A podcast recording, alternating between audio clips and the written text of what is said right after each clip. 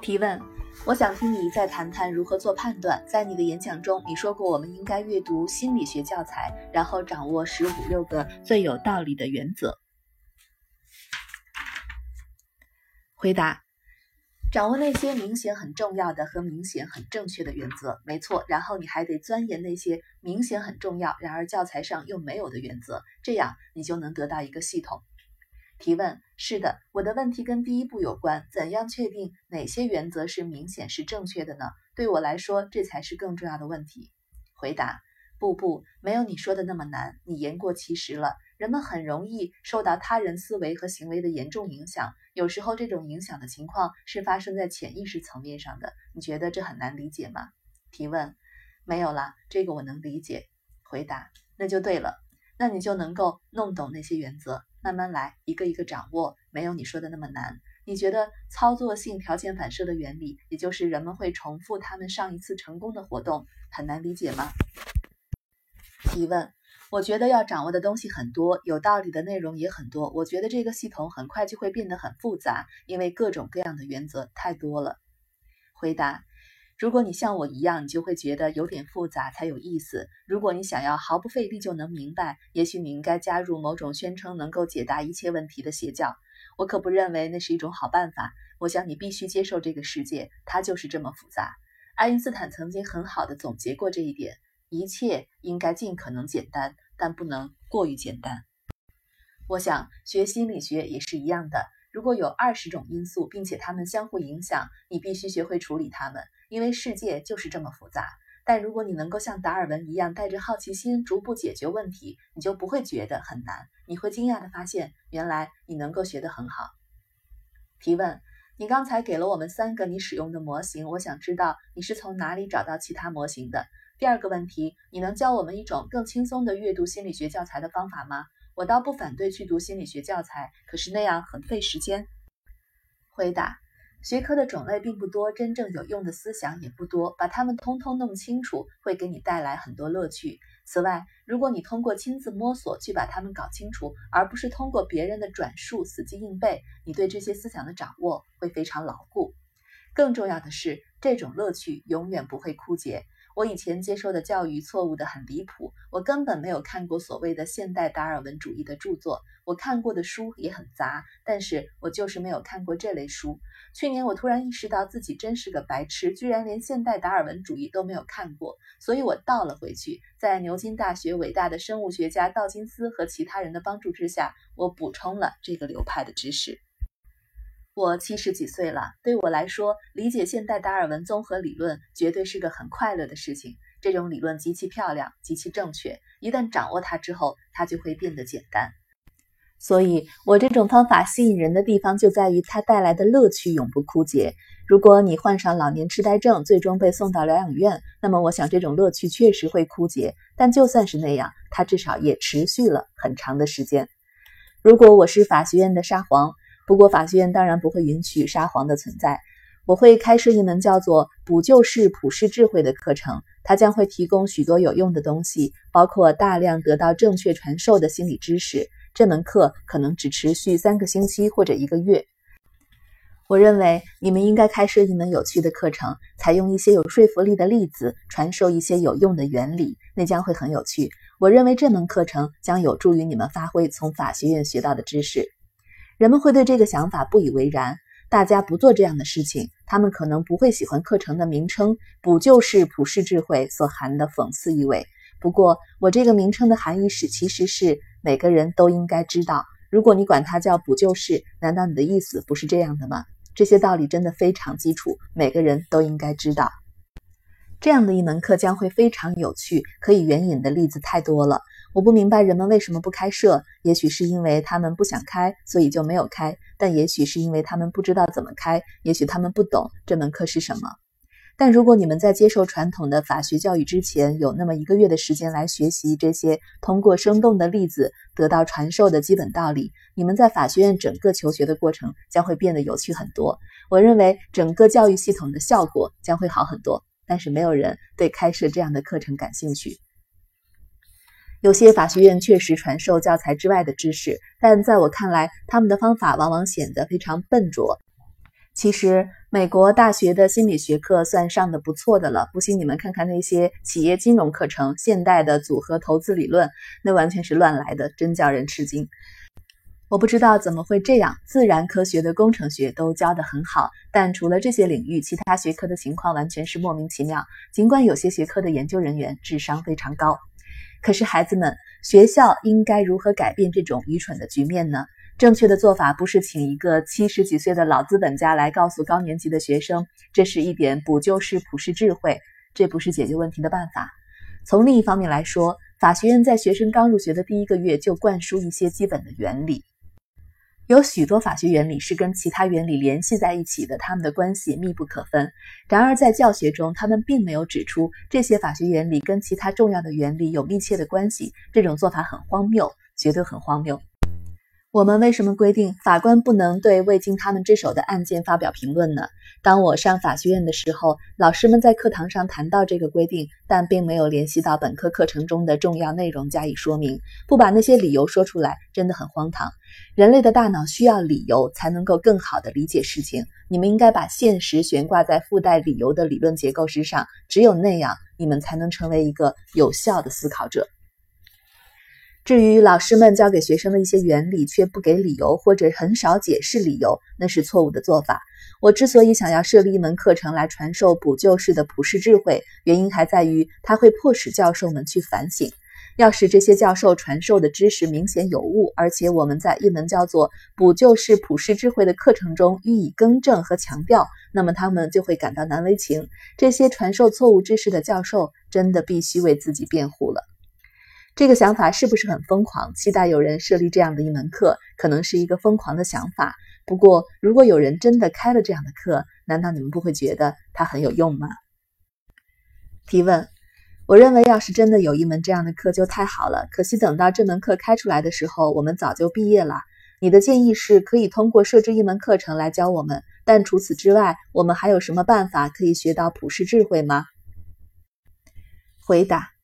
一直以来，总有人问我学习是否有捷径。今天我也尝试给你们提供一些学习的窍门，但光靠这样一次演讲是不够的。正确的做法应该是写一本书。我希望我说的话能够帮助你们成为更有效率和更优秀的人。至于你们是否会发财，那不是我要考虑的。但总有人要求我把你知道的全都喂给我吧。当然，他们说的话往往是这样的：教我如何不费力气的快速致富。不但要让我快速致富，你还要快速的教会我。我并没有兴趣自己写一本书。再说了，写书要花很多的精力，那不是我这样一个七十几岁的人应该做的。我还有其他许多事情要处理，所以我不会去写书。但对别人来说，这是一个绝好的机会。如果我发现有聪明人愿意正确的完成这项任务，我会为他的写作提供资助。让我来解释一下为什么现在的教育如此糟糕。部分原因在于不同学科之间老死不相往来的现状。例如，心理学只有和其他学科的原理结合起来才是最有用的。但如果你们的教授不了解其他学科的原理，那么他就无法完成这种必要的整合。可是，如果有个人精通其他学科，致力于将其他学科的原理和心理学结合起来，他怎么能够成为心理学教授呢？这样的心理学教授往往会激怒他的同行和上级。在世界历史上有过几个非常了不起的心理学教授，亚利桑那州立大学的罗伯特·西奥迪尼对我非常有启发，B.F. 斯金纳也是。呃，不是说他的偏执性格和乌托邦倾向，而是说他的实验结果。但总的来讲，我并不认为美国的心理学教授如果改行研究物理学也能够成为教授，这可能就是他们没能把心理学教好的原因。许多教育学院，甚至有些优秀大学的教育学院，都兴起了心理学的热潮，他们简直就是知识界的耻辱。有些院系开设许多名为心理学的课程，也并非包治百病的灵丹妙药。考虑到学术界的惯性，所有学术界的缺陷都是非常难以解决的。你们知道芝加哥大学是如何解决心理学问题的吗？该系拥有终身教职的教授都很糟糕，校长实际上废除了整个心理学系。假以时日，芝加哥大学将会拥有一个全新的、截然不同的心理学系。实际上，现在它也许已经拥有了，但也许情况呢比以前好得多了。我必须承认，我对一个如此有魄力的大学校长是极其钦佩的。我并不希望你们听了我的批评之后，就以为大学心理学教育的糟糕情况完全是因为心理学系的教职员工能力都很低下。相反，造成这种情况的原因跟心理学的本质有关。这个学科有许多难以消除的、令人烦恼的特性。下面让我通过一个包括几个问题的思维实验来证明这一点。是否有些学科需要一个像詹姆斯·克拉克·麦克斯韦那样的集大成者？却从未吸引到这样的人才。学院心理学的本质是否决定了这个学科对天才毫无吸引力？我认为这两个问题的答案都是否定的。原因不难理解：每代人中能够准确地解决热力学、电磁学和物理化学的各种难题的人只有少数几个，用一只手就可以数得过来。这样的人往往被活着的最杰出的人乞求从事尖端的自然科学研究。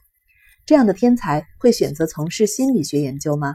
心理学的尴尬之处在于：A. 就社会心理学而言，人们对他揭示的各种倾向了解的越多，这些倾向的作用就会变得越弱。B. 就临床治疗心理学而言，他必须面临一个尴尬的问题：相信虚幻的东西往往能够提高幸福感。所以，我认为答案显然是否定的。非常聪明的人不愿意从事心理学研究，正如诺贝尔物理学奖得主马克思·普朗克不愿意从事经济学研究一样。他认为他的方法无法解决经济学的问题。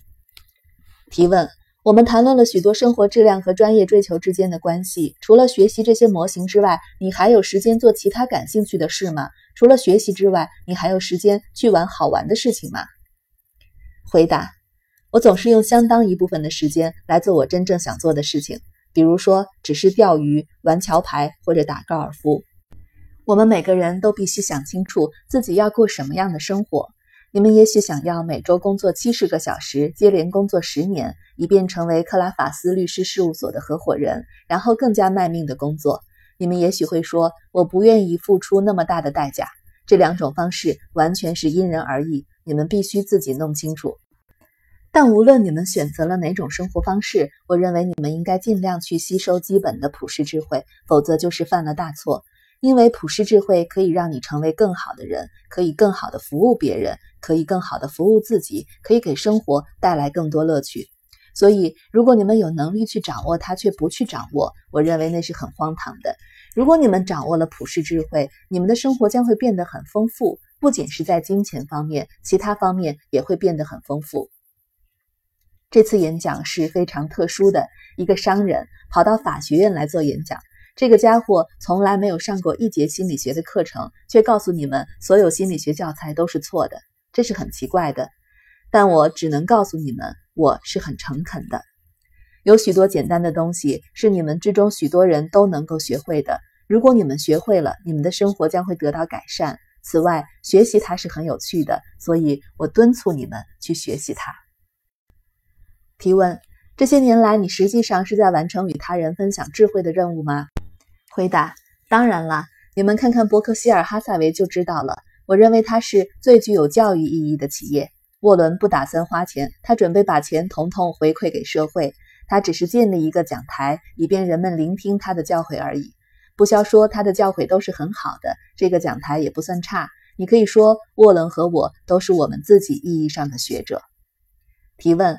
你说的话大多数很有说服力。你对知识、改善人类生存状况和金钱的追求都是值得称道的目标。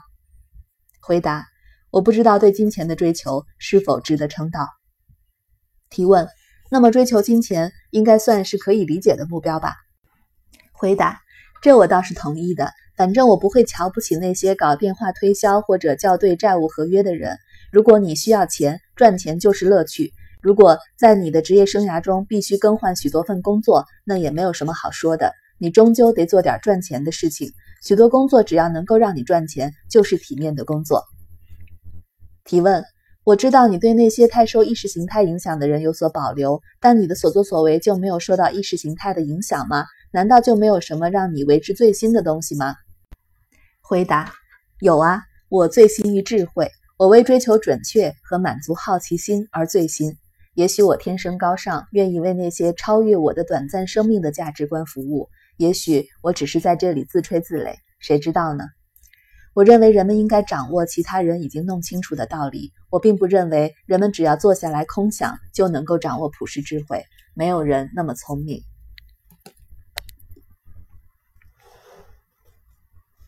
重读第三讲。一九九六年发表前面这篇演讲的时候，我认为人们应该避免强烈的政治偏见，因为它使许多人精神失常，甚至包括一些非常聪明的人。自那以后，无论左翼还是右翼，他们的政治偏见都变本加厉。正如我早已料到的，这种情况造成的结果是很多人无法正确的认识现实。我自然不喜欢这种结果。按照我的性格，我会像阿基米德有可能的那样质问上帝：“你怎么可以在我提出那些公式之后，让中世纪这样的黑暗年代出现呢？”或者像马克吐温曾经抱怨的那样：“现在的文坛真是萧条啊！”荷马已经去世，莎士比亚死了，我觉得我好像也快不行了。幸好我仍然能够控制我自己，别发出马克吐温那样的浩叹。毕竟我从来不曾幻想我的观点能够让世界发生很大的变化。相反，我向来认为做人要低调谦虚，所以我要追求的是：一，向比我优秀的人学习几种有用的思维方法，帮助我自己避免犯一些我这个年龄段的人容易犯的大错。二，将这些思维方法传授给少数几个已经差不多了解了我所说的内容，而能够轻松向我学习的人。这两个小小的目标，我算是完成的很好了。所以看到世人如此不智，倒也没有什么好抱怨的。我把用来对付失望的最佳方法称为犹太人的方法，那就是幽默。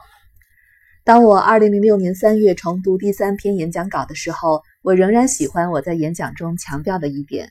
尽可能的设计各种防止欺诈的制度，哪怕有些人的悲惨遭遇将会因此而得不到补偿。毕竟，一种让欺诈得到回报的制度将给社会造成很大的破坏，因为糟糕的行为会成为被效仿的榜样，成为一种非常难以消除的社会风气。